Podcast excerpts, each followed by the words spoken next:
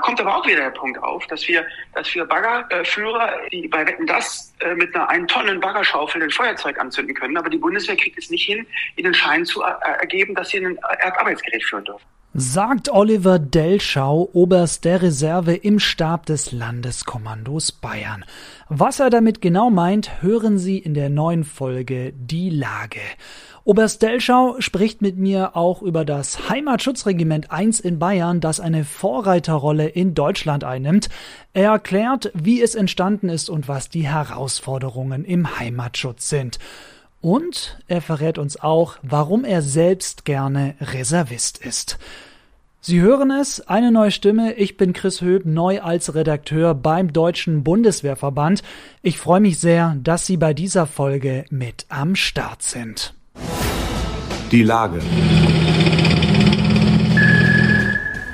Der Podcast des Deutschen Bundeswehrverbandes. Herr Oberst Delschau, das Pilotprojekt Landesregiment Bayern endete 2021. Das Landesregiment Bayern ist inzwischen das Heimatschutzregiment 1. Wie kam es denn zu der Idee für dieses Pilotprojekt? Was war der Anlass? Ja, ähm, sagen wir mal so, äh, ich kann es aus Erzählungen und aus eigenem Erleben sagen. Ganz äh, präzise wird das vielleicht nicht sein, äh, aber zumindest war es der damalige Präsident des Reservistenverbandes, das ist auf alle Fälle überliefert, der in den Vereinigten Staaten gesehen hat, wie dort ähm, Heimatschutz durchgeführt wird. Natürlich in einem verfassungstechnisch ganz anderen Rahmen. Das könnten wir so nicht kopieren, aber mit der Idee kam er heim. Das ist die National Guard. Genau. Das ist eigentlich sowas wie eine Landespolizei auf militärischer Ebene, ein Landesmilitär, wenn man so will. Das können wir nicht kopieren, aber diese Grundidee, dass sie in jedem Bundesland jemand da ist, der auch Dinge tut, um im Heimatschutz, im erweiterten Begriff Dinge äh, da zu sein, das, das hat er mitgebracht, ja. Und in dem Sinne natürlich auch, wie bei uns Heimatschutz definiert ist, wenn man Heimatschutz als Begriff nimmt, umfasst das eigentlich zwei Dinge immer. Das ist als Oberbegriff zu verstehen, der Heimatschutz im Sinne von wirklich helfen, helfende Hände, subsidiäre Hilfe. Das ist so alles Richtung Katastrophe, Unterstützung, was jetzt auch sehr wichtig in letzter Zeit war.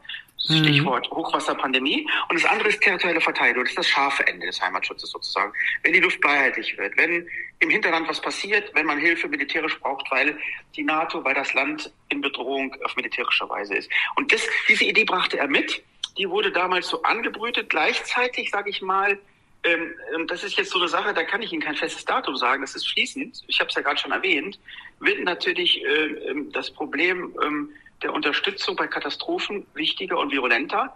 Und, und in dem Rahmen, aber auch im Rahmen ähm, der letzten sicherheitspolitischen Entwicklung wurde klar, wir brauchen im Hinterland wieder etwas. Wir brauchen etwas, das so ähnlich wie früher bis 1990 das Territorialherr war, die Dinge im Hinterland getan haben. Und im gleichen Atemzug kann ich ja auch sagen, ähnlich verlief die Geschichte der ganzen Verbindungskommandos im territorialen Wesen ja auch. Die hat man alle abgeschafft und dann mit, mit den Hochwassern und mit, mit verschiedenen Dingen ähm, ähm, die wir dann an der Elbe und in, in, in den neuen Ländern auch hatten, hat man das äh, wieder aufgesetzt und da man niemand mehr aktiv hat, hat man das auf Reserve gestellt, mit allen Vor- und Nachteilen, die man dadurch dann hat, ja. Sie sind ja auch heute noch im Stab des Landeskommandos Bayern. Wann war denn klar, dass Sie bei diesem Pilotprojekt dabei sind?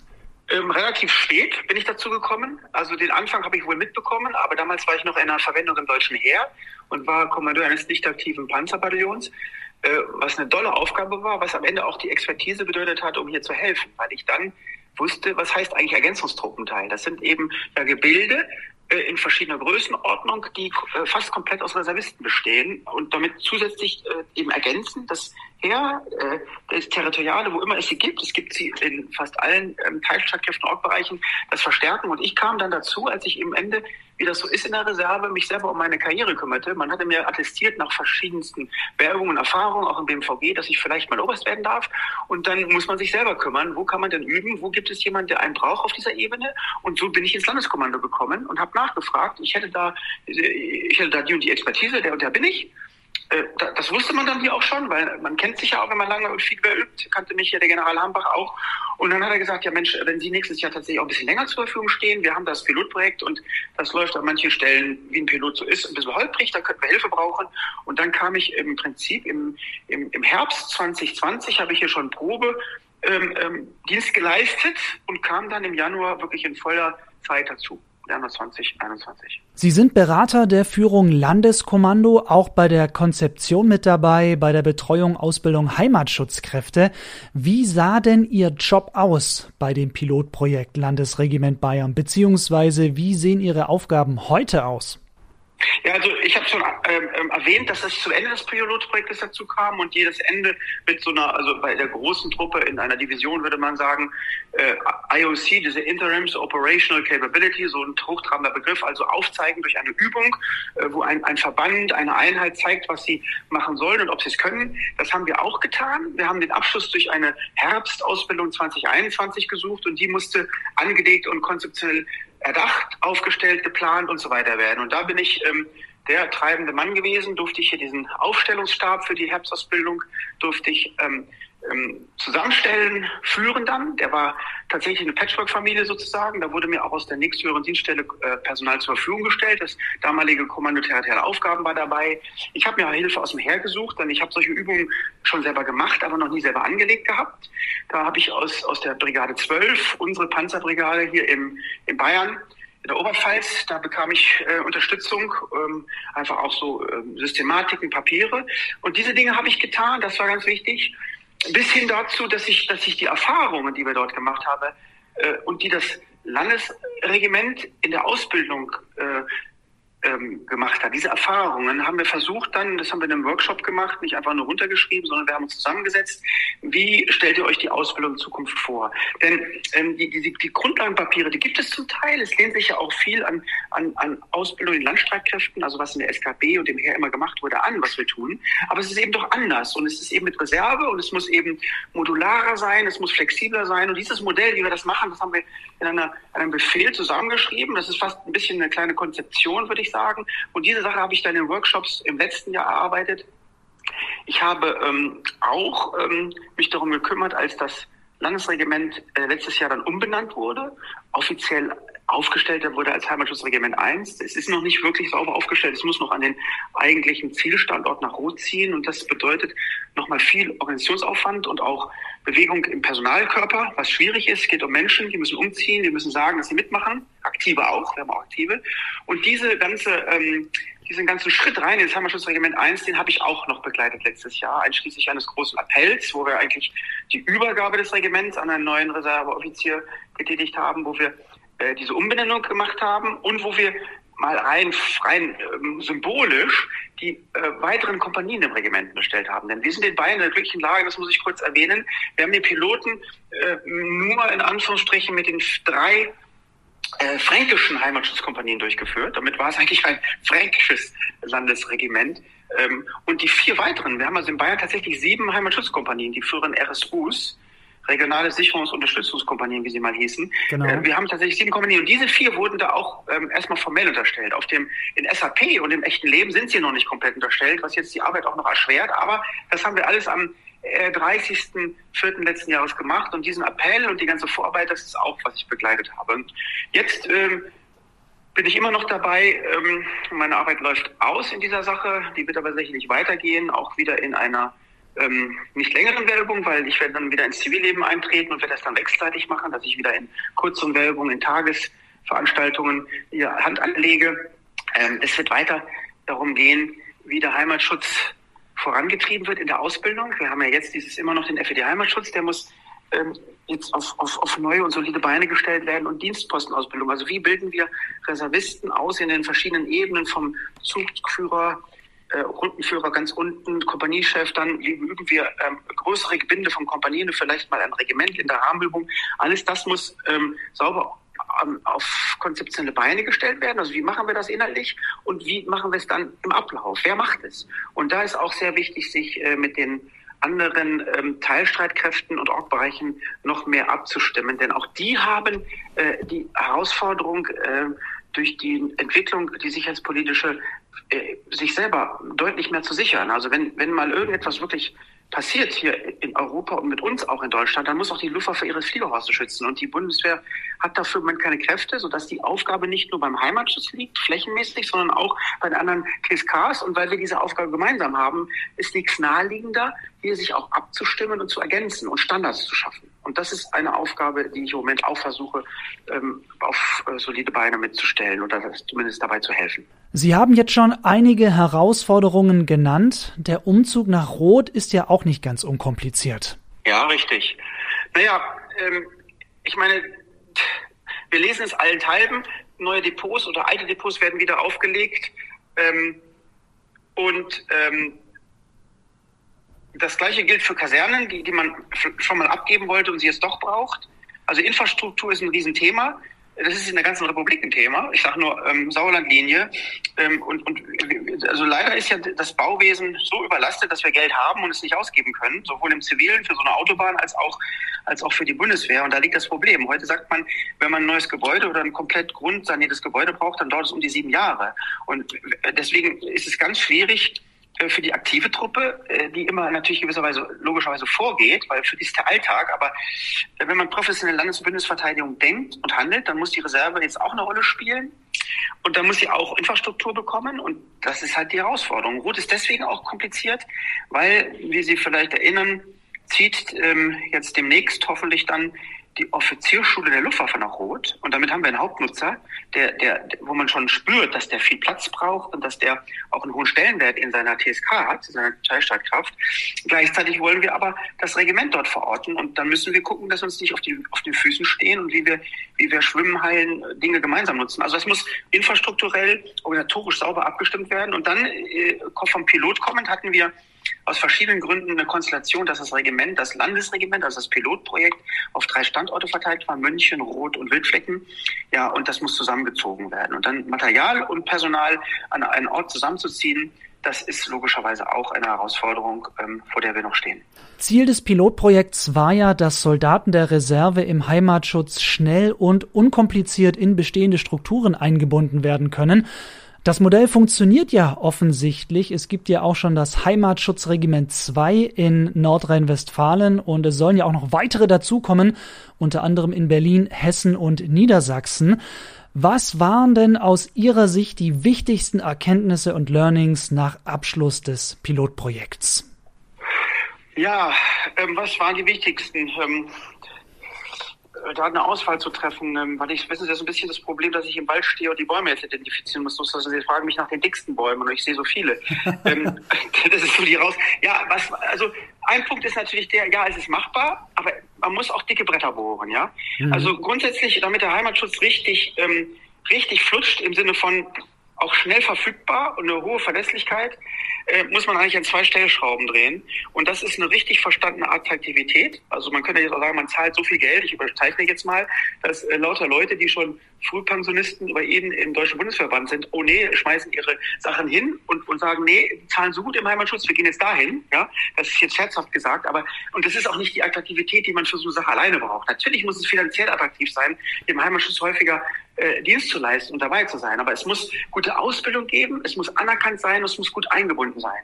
Und das sind alles Dinge, das sind dicke Bretter, die die Gänsereserve betreffen. Der Heimatschutz ist da nur, steckt sich da nur hervor. Das habe ich auch als Kommandeur Ergänzungstruppenteil im Heer erlebt, dass äh, da in Sonntagsreden immer viel von geredet wird, Reserve so wichtig, aber im mhm. Alltag gingen andere Dinge vor. Und ich sage mal, zu Zeiten, als wir internationales Krisenmanagement gemacht haben und die Auslandseinsätze, das berühmte Out of Area, die erste Priorität waren. Da kann ich das ja noch eingehen lassen. Da war die Reserve mehr so der Ersatz, wenn irgendwo eine Vakanz war oder eine Unterstützung gebraucht wurde. Genau. Jetzt wollen wir wirklich LVB vordenken. Das ist dieses All-In. Dieses All-In zu zeigen, ähm, ob wir es brauchen oder nicht. Ich sage mal auch in Abschreckung. Wir sind willens und bereit, jeden, äh, ich will nicht sagen, der noch laufen kann, aber jeden, der im Heimatschutz und in der TSK gut ausgebildet ist, in die Waffe zu nehmen und jemandem die Zähne zu zeigen. Und wenn man das professionell will, dann muss man die Reserve auch wirklich richtig leben. Das ist schwierig weil der arme Mann lebt teuer und, und äh, wir sind auch raus aus den Dingen, wir kennen es nicht mehr. Ich meine, ich komme aus so einer alten Zeit, ich habe es doch erlebt, bis 1990 mehr im Territorial her, wo wir dann wirklich eine Million Mann und Frau unter Waffen hatten. Das ist lange her, aber wir müssen geistig an diesen alten Dingen Anlehnung nehmen und wir müssen manche Dinge auch nicht neu erfinden und vielleicht mal in alte Bücher gucken. Und das ist die Erfahrung. Aber ich sag mal, da hätten wir fast das Pilotprojekt nicht für gebraucht. Das hat es nur noch mal herausgekehrt, ja.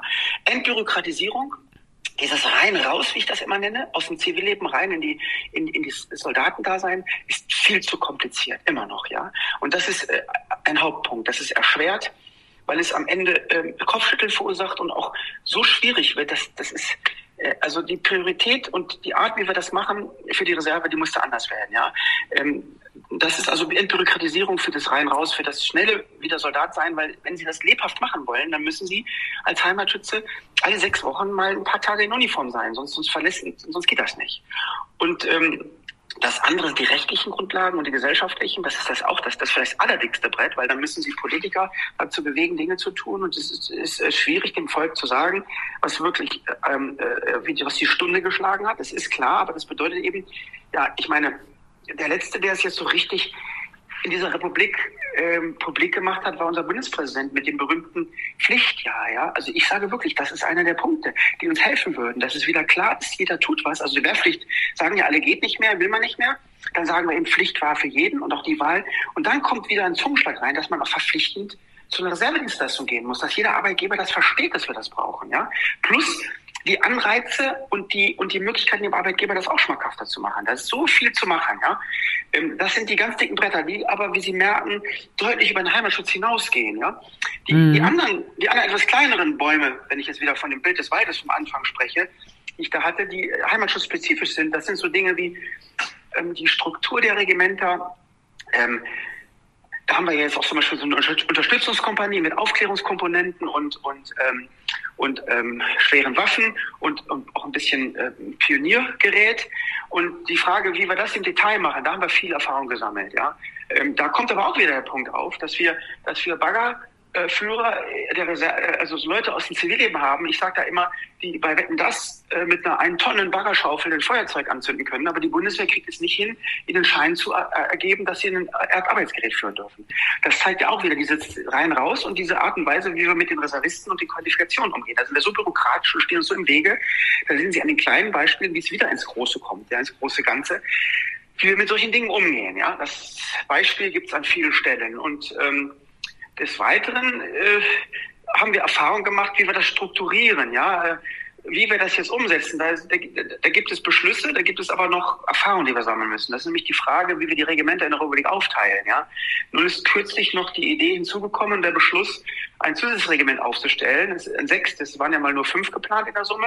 Dieses Jahr wurde ein sechstes für Niedersachsen auserkoren. Und schon muss man die Zusammensetzung der Regimenter neu schütteln. Und da war zum Beispiel der Beschluss unseres ähm, ähm, frisch intronisierten, wenn ich das mal so salopp sagen darf, Befehlshaber äh, territoriales Führungskommandos, General Breuer, der gesagt hat, nee, dann machen wir jetzt keine festen Regimentsstrukturen, sondern wir geben den Regimentern immer nur die Handvoll Kompanien, die gerade im eigenen Bundesland sind und den Rest, den äh, teilen wir zu, je nach Mission. Und das ist vielleicht doch deswegen ein kluger Schachzug, weil äh, es sich noch ergeben kann, dass wir noch mal zusätzlich irgendwo Bataillone oder Regimenter aufstellen im Heimatschutz. Das ist alles im Fluss, ist jetzt nicht bestimmt, ist auch nicht in Aussicht, aber wenn wir sich, wenn wir uns so flexibel wie möglich halten an der Stelle, äh, reicht es da nur zum Vorteil. Auch, weil der Ausbildungsstand sehr unterschiedlich ist. Das hat ja viel mit den Personen zu tun. Welcher Reservist ist gerade derjenige, der so eine Kompanie antreibt als Chef?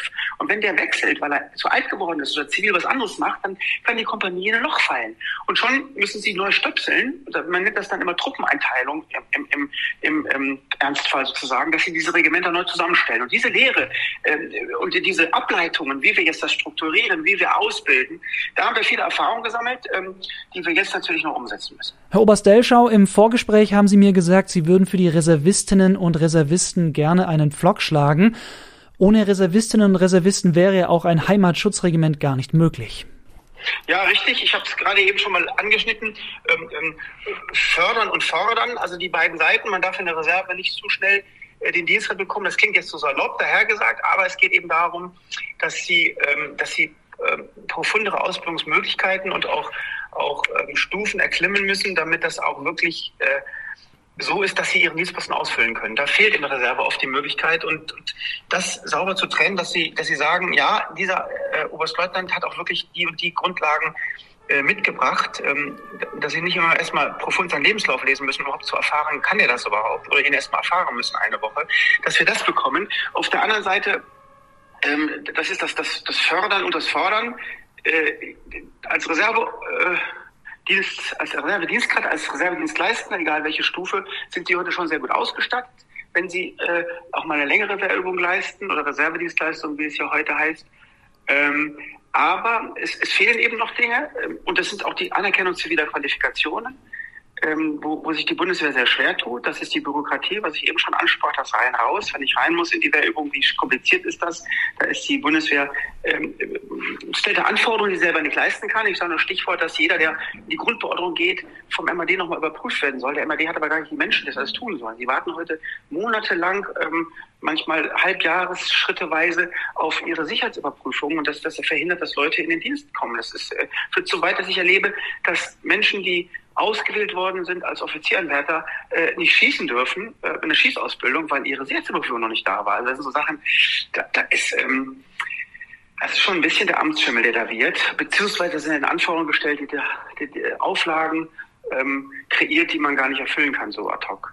Naja, aber zurück auf die zur Reserve. Wir brauchen, ähm, wir brauchen sicherlich vielleicht auch neue Personalmodelle. Ähm, Stichwort offene Stellen und Dinge in der Reserve. Wenn so ein Regiment in so einer Phase ist wie jetzt hier unser Heimatschutzregiment 1, dann brauchen sie vielleicht mal länger dienende Reservedienstleistung, wie ich es auch war. Ich habe das gerne in, in, in Reservedienstleistung gemacht, aber noch klüger wäre gewesen, ich hätte für zwei oder drei Jahre wieder Zeitsoldat sein dürfen, auch jemand anderes im Regiment. Und solche Personalmodelle, ähm, die dann eine solide äh, ähm, Arbeit ermöglichen und auch eine ordentliche Absicherung, Stichwort Rente und, und Heilfürsorge, das ist für die Angehörigen alles noch nicht so sauber geregelt, obwohl ich sagte ja, äh, das monatliche Salär, das Netto sozusagen ist schon fürstlich, das ist ganz klar vergleichbar mit Aktiven. Aber um diese Dinge sauber zu regeln, aber auch ähm, Attraktivität zu steigern, dass dann auch mehr Leute kommen und äh, eben nicht nur die, die kurzzeitig wie ich jetzt Vakanzen im Zivilleben haben, äh, sondern sagen, planmäßig, ich mache jetzt mal Schluss für meine zivilen Karriere und ich mache jetzt noch mal drei Jahre Militär, weil es gerade so passt. Dass man das häufiger hat mit wirklich Leistungsträgern, das wäre so ein Modell, das mir vorschwebt, das ich immer schon gerne mal vorgeschlagen hätte. Sie sind selbst Reservist. Was bedeutet es denn für Sie persönlich, Reservist zu sein? Naja, ähm, also zum einen Punkt ist es sicherlich ähm, jemand, der dann doch nach einer äh, anfänglichen Zeitsoldatenkarriere den Weg ins Zivilleben gesucht hat, zu sagen, irgendwie macht das immer noch so viel Spaß, dass ich das, dass ich das weiter betreiben will. Ja, so ähnlich wie vielleicht auch Menschen in der Freiwilligen Feuerwehr, die so ein Sendungsbewusstsein sagen, das ist eine tolle Aufgabe, die ich zwar nicht hauptamtlich machen kann und will, aber trotzdem möchte ich immer dabei bleiben. Ja, und damit auch ähnliche Beweggründe für jeden aktiven äh, Soldaten. Ähm, es ist ähm, in vielen Punkten vielleicht auch ja ähm, bei mir noch aus einer alten Welt geboren. Ich kann mir noch, äh, ich habe noch die letzten Jahre des Kalten Krieges erlebt, 1987 bis 1990, also in meiner aktiven Zeit. Es ist sicherlich auch so ein, ein Wunsch, ähm, was für die Gemeinschaft zu tun und, und fürs Land da zu sein, so ein gewisser Stolz, der auch dahinter ist. Und, ähm, und ähm, die Bundeswehr ist da wirklich ein toller Arbeitgeber, das will ich mal sagen. Ich hab, da will ich vielleicht äh, eine ganz kleine Anekdote noch zum Besten geben. Wir haben letztes Jahr hier in München einen Festakt zum Geburtstag der Bundeswehr durchgeführt und die Frau Charlotte Knobloch hat gesprochen. Eine, eine Dame, die viel unter, unter, unter Deutschland gelitten hat mit ihrem Vater, der Veteran aus dem Ersten Weltkrieg war und trotzdem verfolgt wurde und die gesagt hat in ihrer Festansprache am 11.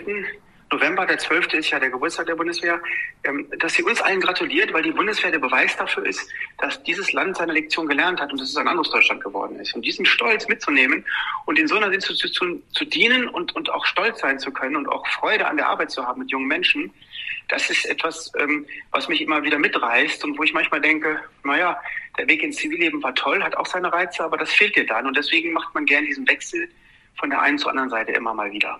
Herr Oberst Delschau, vielen Dank für Ihre sehr interessanten Einblicke und danke, dass Sie sich die Zeit genommen haben. Sehr gerne. Vielen Dank für Ihr Interesse. Eine kleine Erinnerung noch von mir an alle Mitglieder des Deutschen Bundeswehrverbandes und alle Zuhörerinnen und Zuhörer. Sie finden die neuen Folgen unseres Podcasts immer auf unserer Webseite dbwv.de. Alternativ können Sie die Lage auch auf bekannten Podcast-Plattformen wie Spotify oder auch Podigy abonnieren. Bonuslevel wäre dann noch, wenn Sie weiter sagen, dass es diesen Podcast gibt und dass Sie ihn gut finden. Das würde uns sehr, sehr freuen. Ich bin Chris Höp, bedanke mich fürs Zuhören. Bis zum nächsten Mal. Ich freue mich auf Sie. Thank you.